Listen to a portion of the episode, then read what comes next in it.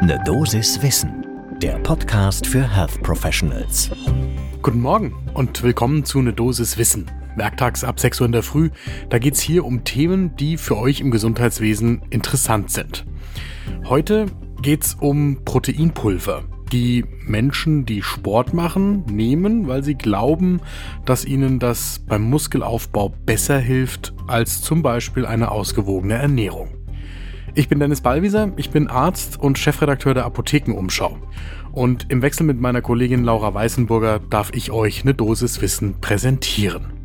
Heute ist Freitag, der 20. Januar 2023. Ein Podcast von gesundheithören.de und Apothekenumschau Pro. Wenn ihr im Gesundheitswesen arbeitet, dann wette ich darauf, dass jede von euch und jeder von euch schon mal von dieser einen Bekannten oder diesem einen Freund angesprochen worden ist, welches Proteinpulver eigentlich das Beste ist für den Muskelaufbau, beim Krafttraining oder weil man Ausdauersport treibt oder weil man allgemein etwas für die eigene Gesundheit tun will.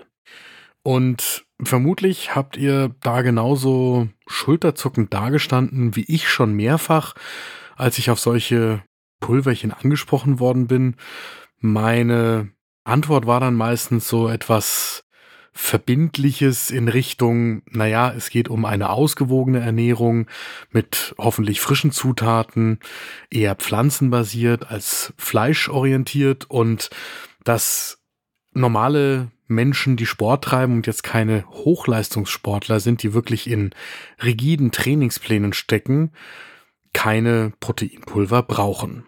Das hat bei mir zumindest beim Gegenüber immer so ein bisschen Enttäuschung hervorgerufen. Denn die meisten, die sowas fragen, haben natürlich auch schon mit Pulvern experimentiert und haben für sich subjektiv festgestellt, dass die den subjektiven Muskelaufbau zu unterstützen scheinen. Heute geht es bei uns aber eher um die Frage, was diese Proteinpulver eigentlich für negative Effekte haben können, zum Beispiel auf die Nierengesundheit. Das lohnt einen genauen Blick zum ersten Kaffee des Tages. Diese Proteinpulver, die sind mancherorts wirklich omnipräsent. Das ist in den USA noch deutlich stärker verbreitet als hier in Deutschland. Das ist kein Wunder, denn in den Vereinigten Staaten von Amerika, da wurde allein 2015 ein Umsatz von viereinhalb Milliarden US-Dollar mit solchen Proteinpulvern erzielt. Und das Versprechen, das dahinter steckt, ist natürlich, wenn die Sportlerinnen und Sportler solche Proteinpulver nehmen, dann soll mehr Muskelmasse schneller aufgebaut werden, weniger Fett aufgebaut bzw. Fett sogar abgebaut werden. Das Ganze soll die Leistung steigern und die Erholungsfähigkeit der belasteten Muskel nach dem Sport verbessern. Das alles sind Versprechen, für die es keine oder kaum Evidenz gibt. Wofür es dagegen schon Evidenz gibt, das sind die Gefahren, die lauern. Wenn einerseits solche Proteinsubstitutionen überdosiert werden oder wenn in den Pulvern nicht das oder nicht nur das drin ist, was die Hersteller versprechen, wenn die also von zweifelhafter Qualität sind. Ganz kurz nochmal dazu, was eigentlich normale Menschen an Proteinen zu sich nehmen sollten. So gesunde Erwachsene, da gilt in Deutschland der Referenzwert von 0,8 Gramm Protein pro Kilogramm Körpergewicht. Das kann man jetzt für sich schlecht messen im Alltag, was das eigentlich heißt. Da hilft dann die Statistik, die sagt, dass im Mittel die Deutschen schon durch ihre normale Ernährung mehr als diese 0,8 Gramm Protein pro Kilogramm Körpergewicht zu sich nehmen. Das heißt, wer sich in Deutschland durchschnittlich ernährt und durchschnittlich Sport treibt, der braucht in keinem Fall Proteinsubstitution.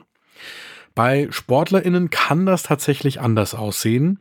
Die haben einen erhöhten Bedarf, wenn sie mindestens fünf Stunden Sport pro Woche betreiben. Und wir haben dazu mit dem Sportwissenschaftler Ingo Frohböse von der Deutschen Sporthochschule in Köln gesprochen, der uns gesagt hat, dass bei Sportlerinnen und Sportlern die Proteinzufuhr so von ein bis eineinhalb Gramm pro Kilogramm Körpergewicht liegt. Auch das ist durch eine ausgewogene Ernährung im Rahmen von Trainings- und Ernährungsplänen gut durch die Ernährung zu erzielen. Auch da müssen keine Proteinpulver eingenommen werden. Und dann gibt es aber tatsächlich einen Bereich, von dem Ingo Frohböse sagt, ja, da muss man dann substituieren. Das sind zum Beispiel Triathleten in manchen Trainingsphasen. Da gibt es dann Wochen, wo sie acht bis zehn Stunden am Tag trainieren und da geht es dann tatsächlich nicht mehr ohne Nahrungsergänzungsmittel.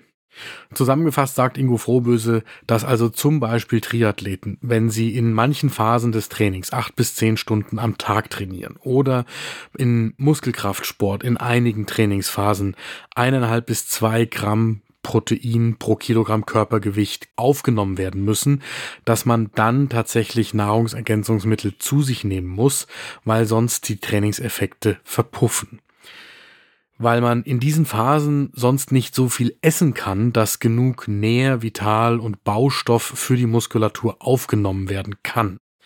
Aber das beschränkt sich dann auf einen Zeitraum von zum Beispiel zwei bis vier Wochen. Und wenn das danach dann auch wieder endet, dann ist das auch ohne eine Gesundheitsgefährdung für die Niere zum Beispiel möglich. Das ist aber etwas ganz anderes, als wenn man quasi Wald- und Wiesensportlerinnen und Sportlern, die ansonsten ein normales Leben führen und auch nicht in Trainingsplänen stecken, sagt, dass die Proteine nehmen sollten. Denn was lauert dann für eine Gefahr? Die Überdosierung kann zu Leber- und Nierenschäden führen. Das leuchtet auch jedem, der ein bisschen medizinisch vorgebildet ist, ein, dass eine dauerhafte Proteinüberlast irgendwann zu Lasten der Nieren geht. Und zwar genau oberhalb dieser zwei Gramm pro Kilogramm Körpergewicht täglicher Aufnahme. Da ist dann ein schädlicher Effekt auf die Nierenfunktion möglich, wenn das über einen längeren Zeitraum geschieht. Da muss man auch sagen, da gibt's wenige Studien dazu, aber wenn man sich ein kleines bisschen in der Nephrologie auskennt, dann ist einem das durchaus schon mal begegnet. Es gibt noch andere, aus meiner Sicht jetzt erstmal weniger dramatische Effekte. Also eine hohe Proteinzufuhr, die kann auch zu einer Akne führen. Das kann das Mikrobiom des Darms stören und es kann auch psychisch zu häufigeren Wutanfällen führen. Aber für mich würde da die Gefährdung der Niere im Vordergrund stehen. So, und was ist denn jetzt mit den Proteinpulvern und den Shakes, die man daraus macht oder auch den Shakes, die man fertig kaufen kann, was ist denn tatsächlich drin? Also das eine ist, dass man durch die Pulver und die Shakes dazu verleitet werden kann, mehr als die zwei Gramm Protein pro Kilogramm Körpergewicht am Tag zu sich zu nehmen. Das andere ist, da stecken ja auch noch Kalorien drin. In manchen von den Dingern 1200 Kilokalorien und mehr und 23 Gramm Zucker pro Messlöffel. Die American Heart Association empfiehlt Frauen 24 Gramm Zucker pro Tag und Männern 36 Gramm. Das heißt, man ist also mit den Shakes, die man ja zusätzlich zur Ernährung zu sich nimmt, dann schnell drüber. Und das kann zu einer Gewichtszunahme führen einerseits, das kann auch dann in Richtung Prädiabetes gehen andererseits und das ist ja nicht das Ziel einer sportunterstützenden ausgewogenen Ernährung. Eine besondere Gefahr lauert dann noch bei der Zusammensetzung der Shakes, die nicht zwingend nur das enthalten, was auf den Labeln steht. Das hat uns Christian Schneider gesagt. Der ist Facharzt für Orthopädie und Sportmedizin im Orthopädiezentrum Theresie. Mit ihm haben wir über diese Inhaltsstoffe gesprochen und er sagt ganz klar, also wenn ich so ein Nahrungsergänzungsmittel kaufe, egal ob jetzt in Deutschland oder in den USA oder in den Niederlanden, dann können da auch noch mehr Sachen drin sein als das, was auf den Etiketten ausgewiesen ist. Und insbesondere bei Produkten, die man über das Internet bezieht, kann es zum Beispiel auch sein, dass da kortisonhaltige Stoffe drin sind oder Wachstumshormone. Das kann zu Leberwerterhöhungen führen, das kann eine unerwünschte und nicht wieder reversible Gynäkomastie auslösen, das kann zum Libidoverlust führen. Und wenn ich das ausschließen will, dann muss ich gut kontrollierte Produkte aus der Apotheke beziehen.